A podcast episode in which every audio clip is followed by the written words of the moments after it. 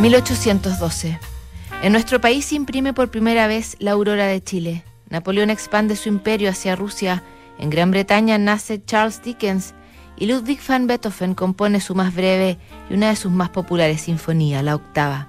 Es también su sinfonía más alegre y despreocupada, a pesar de que por esos días el gran músico alemán vive en las sombras y ha pensado en el suicidio. Aunque el genio de Bonn nunca se casó y se hizo fama de ser un tipo huraño e insoportable, tenía corazón. La soledad de Beethoven tiene más que ver con el rechazo de sus pretendidas que con un a veces insinuado desinterés en el amor. De hecho, una de sus cartas es tan estremecedora que fue incluida por la Biblioteca Pública Norteamericana en la selección de las mejores 50 cartas de amor de todos los tiempos.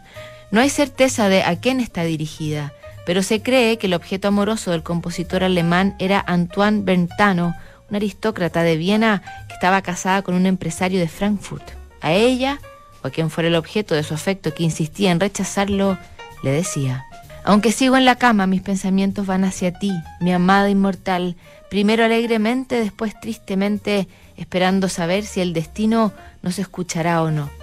Yo solo puedo vivir completamente contigo, y si no, no quiero nada.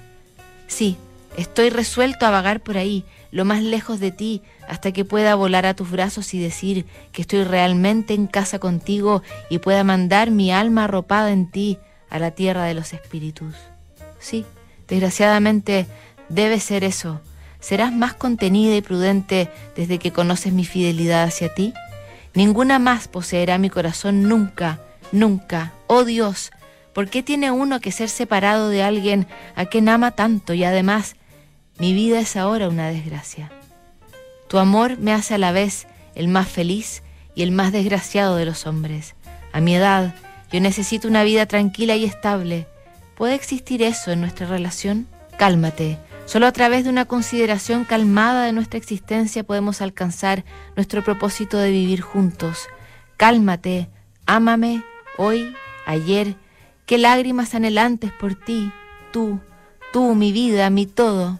Adiós, continúa amándome, nunca juzgues mal el corazón fiel de tu amado.